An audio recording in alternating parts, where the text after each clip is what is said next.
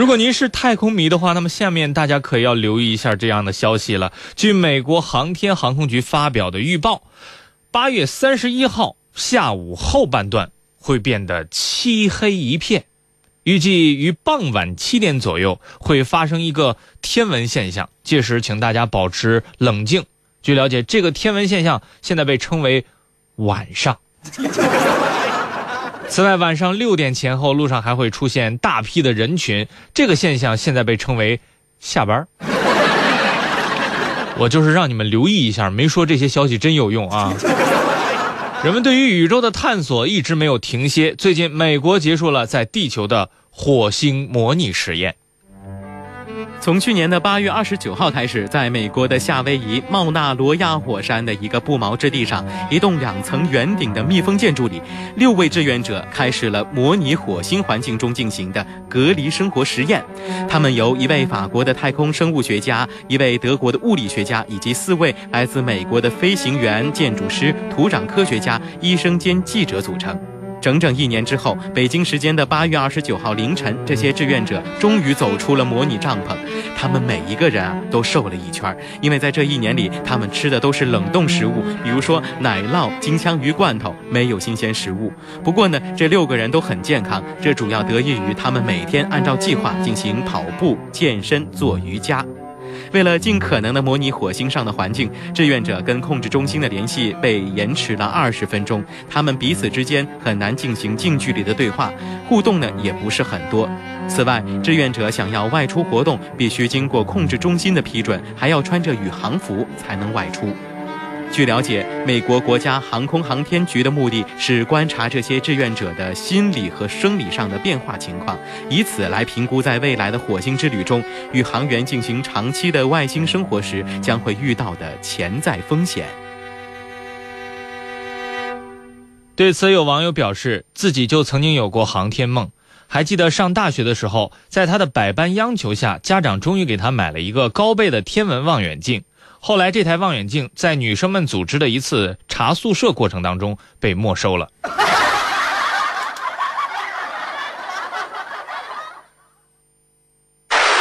如何来判断一个人是否是合格的吃货？最近我们栏目组进行了一番深入的研究，通过比对，我们发现网上早就已经研究过了。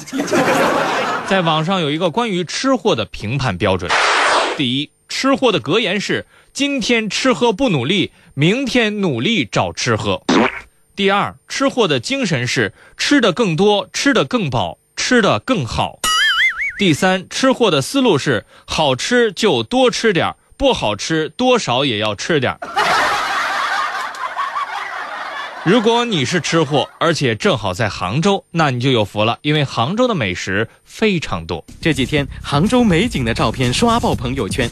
今天啊，我要说说杭州的美食。准备好擦口水的纸巾了吗？现在开始。提起杭帮菜，你会想起什么呢？必须是西湖醋鱼啊，还有龙井虾仁、定胜糕。西湖醋鱼，选用肥美草鱼烹制而成。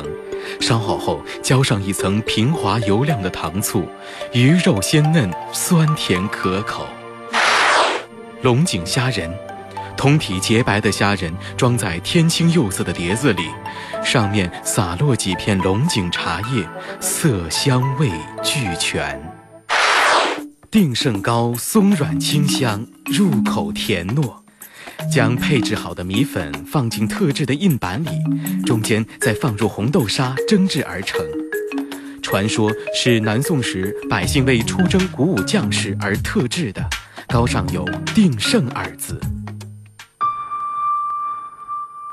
天下酒宴之盛，未有如杭城也。色香味形。杭帮菜吸纳了江南水乡的灵秀风骨，杭州悠久的人文历史也孕育了其博大精深的饮食文化。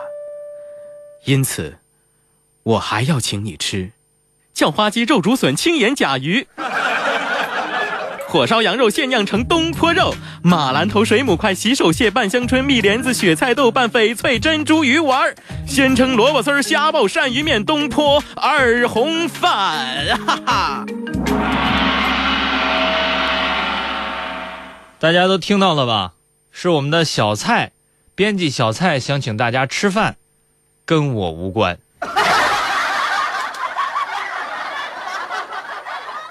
话说一个人没文化能达到什么样的地步呢？一位网友说了一个故事。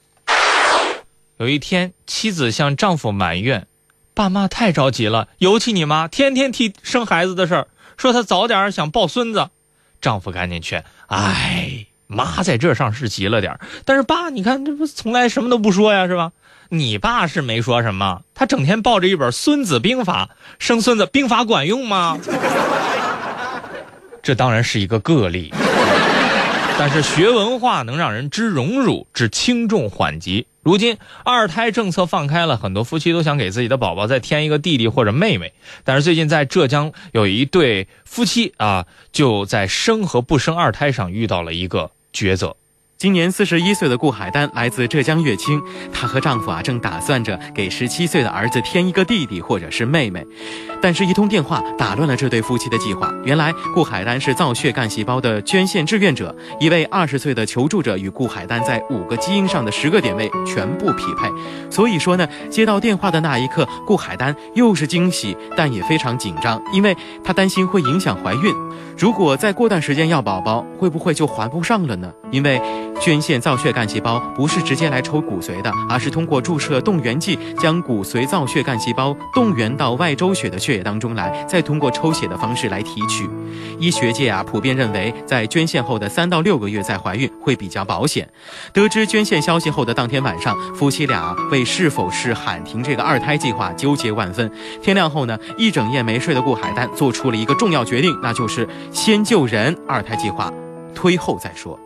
顾海丹对我们说：“他呢是当妈妈的人了，如果自己不捐献，男孩可能就撑不过去了。”昨天上午，在浙江省中医院，顾海丹为那位白血病男孩捐献了造血干细胞，他成为了浙江省第三百位造血干细胞的捐献者。